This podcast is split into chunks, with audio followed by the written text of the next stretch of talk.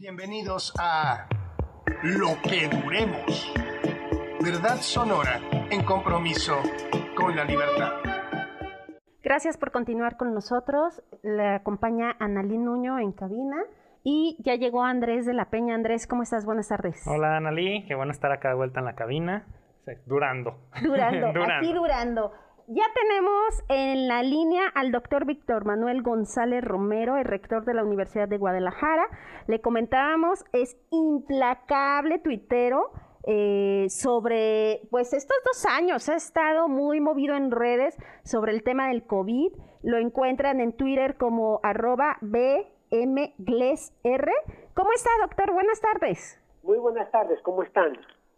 Muy bien, emocionados de saludarle y también emocionados de hacerle algunas preguntas justamente sobre algunos de los tweets que estaba haciendo hoy con, por ejemplo, con el boletín informativo de Jalisco ¿Cómo vamos? Eh, la primera, yo creo que nos la estamos aguantando desde ayer. Doctor, ¿usted qué opina? ¿Hay pruebas o no hay pruebas en Jalisco? Ay, Dios. Pues hay pruebas, lo que no hay es capacidad suficiente de hacerla rápido, aparentemente, si no, no habría tantas colas.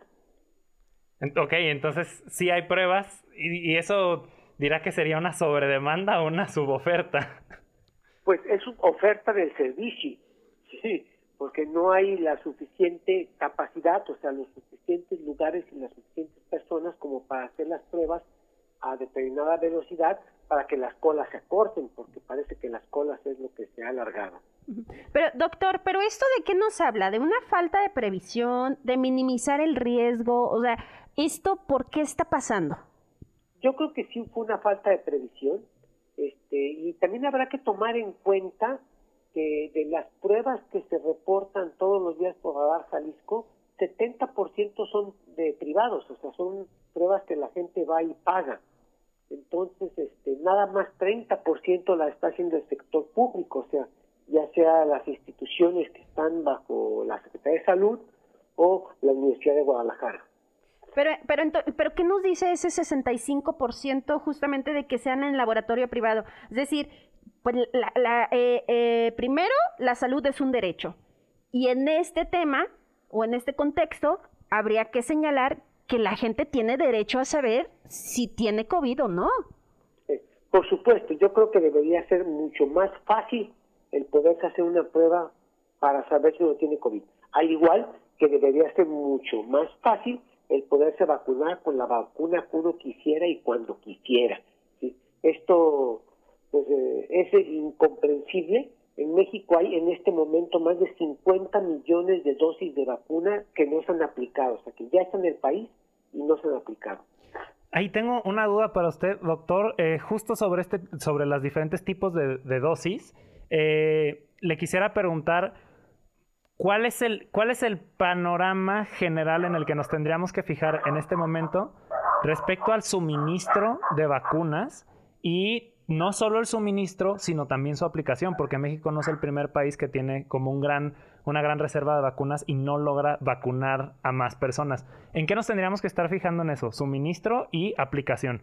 Sí, bueno, primero, hay que tomar en cuenta que se requieren terceras y cuartas dosis al menos en lo que será este año 2022, a lo mejor ya para el 23 estaremos hablando hasta de quintas dosis. habrá que tomar en cuenta, el gobierno pues ya sabe cuántas personas somos, ya sabe cuántos son mayores de 60 años, cuántos son mayores de 15, etcétera, debería de prever con más tiempo el que hubiera vacunas. Creo yo que esa parte no va a ser tan crítica si hay recursos que estoy seguro que para salud los deberá haber.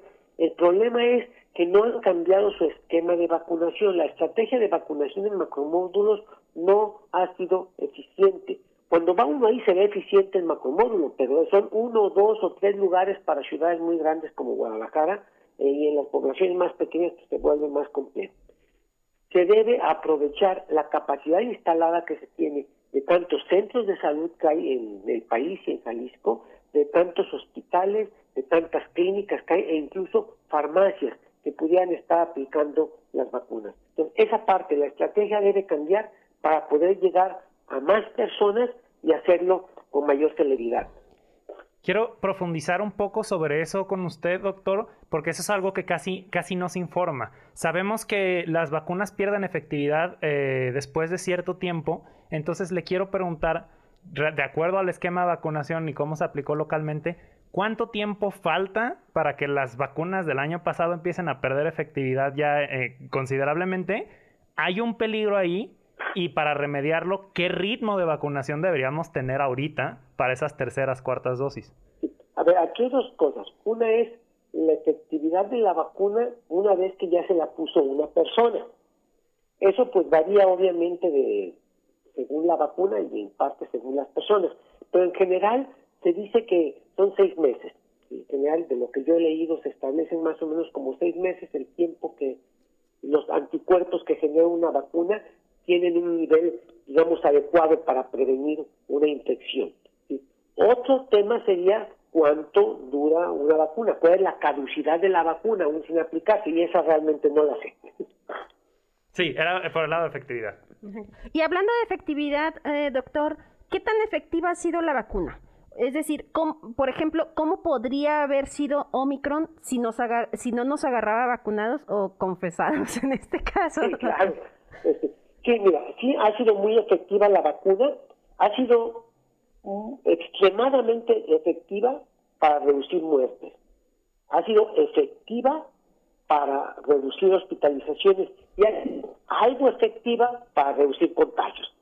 En otras palabras, la vacuna reduce los contagios. Se estima que en el caso de Omicron creo que es como 35-40%, o sea, no es el 100%, pero las hospitalizaciones y muertes se suben a niveles muy cercanos al 90%, dependiendo de la marca de vacuna que se tenga.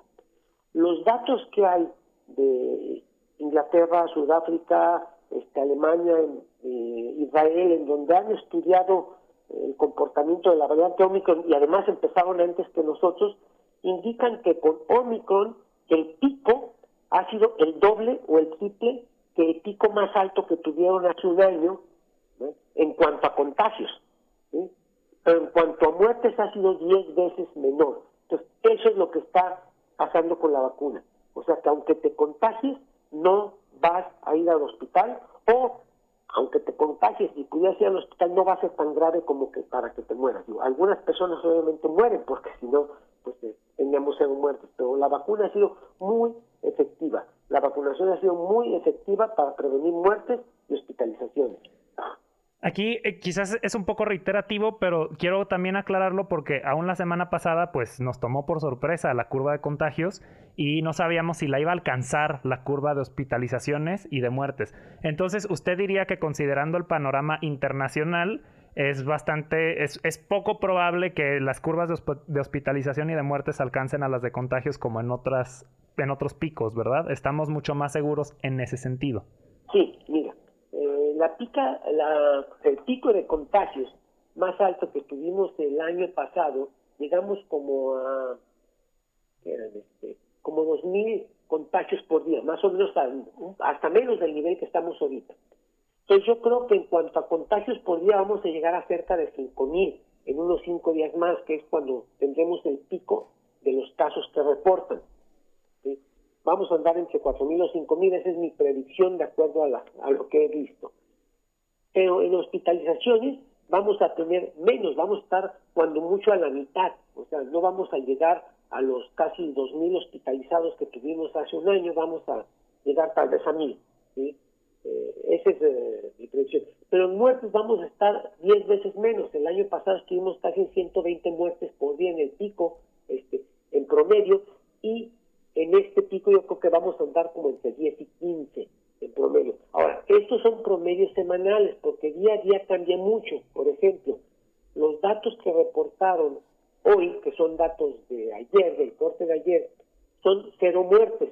Los datos que reportaron fueron 2.686 casos, 548 hospitalizados y cero muertes. Para mañana de seguro van a reportar más de 20 muertes, porque en la plataforma federal hoy aparecen 22 muertes en Jalisco. Entonces, un día tiene cero, otro día tiene 22. Entonces, estas oscilaciones que tienen que ver mucho con el esquema de registro, eh, se deben de tomar en cuenta cuando analizan los datos, por eso se toman promedios semanales, o sea, el promedio de 7 días es el que se utiliza normalmente, o de 14, pero 7 días es como el estándar, y en promedio de 7 días yo creo que el pico de contagios va a ser el doble que el más alto que tuvimos, el pico de va a ser la mitad que el más alto que tuvimos, y el pico de muertes va a ser como 10 veces menos del más alto que tuvimos. Esto, si se comporta, que es lo más probable, el virus como se ha comportado en los países que mencioné hace un momento. Doctor, yo quisiera preguntarle, ¿hay forma de que podamos eh, distinguir en los pacientes infectados qué variante tienen? O sea, las vacunas son efectivas, están mandando a menos gente al hospital, por así decirlo, la enfermedad ha sido menos grave. Sin embargo, ahorita el llamado es no creer que nada más es un resfriado, que es una gripita, y en muchos lados, como usted bien, lo menciona, pues ya nada más está pidiendo siete días de aislamiento. Pero ¿qué pasa si es la variante Delta, por ejemplo? O sea, ¿hay forma de detectar? Sí, hay forma de detectar, pero analizar la secuencia del virus, que es como se detecta la variante, toma mucho tiempo. O sea, eh, para cuando ya se sepa qué virus fue, ya pasó la temporada de la etapa de contagios. Toma más de dos semanas normalmente. Entonces, este, para eso no tiene caso este, saber la secuencia. Hay algunos indicadores que clínicamente los médicos que están en eso te pueden decir. O sea, eh, la variante Omicron, pues hay síntomas que son más fuertes con la Omicron que con la Delta, pero pues eso no es este, muy preciso, pero sin embargo sí hay estos indicadores. Los cuidados tendrían que ser los mismos. ¿Mande? Los cuidados tendrían que ser los, mismos. Los cuidados son los mismos, pero Omicron, dura menos días este activo, o sea, son menos días los días que tiene contagio. Eh, ¿Te acuerdas que antes usaban 14 días? Ahora está hablando de 10 e incluso de 7 días de estar este, en cuarentena. Entonces sí es un poco más corto, pero Omicron actúa mucho más rápido, o sea, contagias más rápido y a más gente. Eh, pero bueno, habiendo dicho esto, para el país se hacen estudios de secuencia en donde se ven qué variantes son las que están presentes. Se hacen muy poquitos comparados con los casos que hay o comparados con los casos que se reportan. Por ejemplo, para Jalisco se están reportando 2.500 casos más o menos ahorita, en promedio. Eso se reportan, pero de seguro hay cuando menos 10 veces más, o sea, cuando menos son 25.000.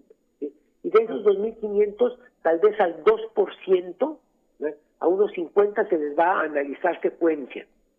Y dentro de dos semanas vamos a saber si fue Omicron o si fue Delta o si fue Omega, cuál variante. Esto que se hace a nivel país, el último dato que hay, se ve que en México ya estamos casi en 90% de Omicron y 10% del resto es Delta primordialmente. Pues ahorita la variante predominante en México es Omicron. Ok. Doctor, vamos a un corte y regresamos con usted. Eh, quédense con nosotros con la entrevista con el doctor Víctor Manuel González Romero. ¿Qué tal? Estamos de vuelta en lo que duremos, en cabina, Ana Nuño y su servidor Andrés de la Peña, en entrevista con el doctor Víctor Manuel González Romero sobre, eh, pues prácticamente la actualización eh, con todos los datos sobre la pandemia y particularmente la variante Omicron. Doctor, le queríamos preguntar también un poco sobre una entrevista que tuvimos la semana pasada. Estamos encontrando un poco de señales cruzadas. Por ejemplo, del lado de la Organización Mundial de la Salud, dicen, la narrativa de que Omicron es una enfermedad leve cuesta más vidas. No se equivoquen, Omicron está causando hospitalizaciones y muertes. Por el otro lado, un doctor nos contó la semana pasada que em, para él ya estadísticamente se veía más como una influenza estacional que como un tema grave de salud pública. ¿Usted qué opina sobre eso? ¿Cómo, cómo lo deberíamos estar viendo? Pues yo creo que debemos estar preocupados. En este momento que estamos eh, aún con la no gran gravedad, digamos, de Omicron, estamos en promedio de, en un promedio de siete muertes por día en Jalisco. Entonces yo creo que una enfermedad que está matando personas todos los días, pues no es una gripita, ¿sí? Las gripitas no matan. Entonces yo creo que debemos tener mucho cuidado. El problema con Omicron aquí son, son dos uno. Por el alto nivel de contagios que provoca, son muchas las personas que están contagiando. Aunque su letalidad, esto es qué tantos de los contagiados mueren, este, es más baja que las anteriores, sigue siendo letal, o sea, siguen muriendo muchos. Por ejemplo, si la letalidad, dijéramos que es 2%, entonces si 100 personas se contagian, pues mueren dos. Pero como están contagiando muchas, están contagiando mil, entonces mueren 20. Entonces el problema de este variante es la gran cantidad de personas que están contagiadas. Esa es una en cuanto a las muertes. Y la otra es, mientras el virus siga circulando, contagiando personas, se dice, encontrando huéspedes donde se reproduce, el virus tiene mutaciones. Siempre tienen mutaciones todos los virus, cualquier virus que te contagie sufre ciertas mutaciones. La mayoría de las mutaciones no son exitosas, digamos, no se reproduce esa mutación. Pero una que otra puede este, llegar a ser nueva variante y puede llegar a ser una nueva variante con algún este elemento que la haga más peligrosa, ya sea que sea más contagiosa, como fue el caso de la, de la Omicron, o ya sea que sea más letal, como fue el caso de la Delta. O sea, podemos tener más variantes. Mientras haya gente contagiada, puede producirse nuevas variantes. Y ese es otro de los peligros. Entonces, el peligro a corto plazo son el alto número de muertes por la gran cantidad de contagios. Y a largo plazo, es eh, que haya nuevas variantes y lo que llaman el COVID de largo plazo también, o sea, todas las, las eh, reacciones que deja en el organismo esta enfermedad. Doctor, en este sentido, usted señala eh, pues que estas dos variantes tan importantes que son las muertes y los contagios. Pese a ello, pues vemos estrategias pues que para muchos son como muy cuestionadas, ¿no? ¿Cómo nos afecta como sociedad medidas gubernamentales a medias y cambiantes y vivir dos años en alerta permanente? Y pues las últimas estrategias del gobierno, pues seguramente usted las, las, escuchó porque además ha estado muy, muy atento a todo lo que, eh, pues todos los mensajes del gobierno en este sentido de COVID. Sí, mira, este, llevamos dos años con esta pandemia. Y además de que ya llevamos dos años, tenemos una comunidad científica que a los pocos días de que apareció el virus ya sabía su secuencia, ya sabíamos este qué era eh, eh, el virus y cómo era. Al año ya teníamos vacunas, lo cual es este, extremadamente rápido. Ahorita ya tenemos además medicamentos para ciertos casos, pero ya hay medicamentos, ya hay vacunas y de diferentes tipos, entonces sabemos cómo se transmite el virus, sabemos cuando pasa en cualquier país y cómo va a caminar, o sea, sabemos muchísimo de este virus, hemos aprendido mucho, pero este no hemos hecho lo que teníamos que hacer. Por ejemplo, es inconcebible que si ya sabíamos que íbamos a volver a clases presenciales el lunes pasado, y ya sabemos que se necesitaba refuerzo de vacuna para los profesores, porque pusieron la cancino, cuya efectividad ha estado con muchas dudas, Entonces, debieron, y además sabemos que después de que te ponen la vacuna necesitas cuando menos 15 días para crear los anticuerpos, pues debieron haber hecho la vacunación de los profesores cuando menos dos semanas antes de cuando lo hicieron, Y no se hizo. Ya sabemos que se transmite por aire, deberíamos estar muy preocupados por la ventilación de los salones de clase. No he visto nada en el sentido de mejorar la ventilación de los salones de clase. Y ya sabemos que es muy importante que los niños, sobre todo los de edad, vayan a la escuela en educación básica, pues hay que vacunarlos. Y no hemos autorizado en México que se vacunen a los menores de 15 años, aunque se ha probado que sí es bueno vacunarlos ya por la, ciencia. Entonces, son muchas cosas que por diferentes razones, este, algunas económicas, pero no todas, que por diferentes razones los gobiernos este, no han hecho lo que la ciencia aconseja. Y es lo que hemos estado viendo. Doctor, preguntarle, eh, ¿son medidas a bote pronto? Por ejemplo, el día de hoy el gobernador justamente señala que va a haber una nueva campaña y que se van a hacer, por ejemplo, pruebas aleatorias en escuelas. Es decir, usted señala esta parte de, pues que no se ha hecho lo debido. Eh, estas, estas medidas, por ejemplo, como estas pruebas aleatorias, pero también lo que, lo que vimos de el pasaporte COVID, ya denominado así, para sitios de entretenimiento, ¿serían efectivas? ¿Sí funcionan como deben? ¿Se necesitan otras? sí, perdona. Este, sí, este, ha habido algunas eh, medidas que se han tomado a bote pronto, como tú dices, pero no todas. Habrá que reconocer, por ejemplo, que el aplazar las clases presenciales en primaria se decidió un mes antes de salir a vacaciones y creo que fue una medida correcta. ¿sí? El que la mesa de salud esté juntando cada semana creo que es una medida correcta. Ojalá, por ejemplo, la mesa de salud se juntara de manera virtual. Digo, es increíble que no pregonen con el ejemplo, ¿verdad? Y se tengan que juntar físicamente.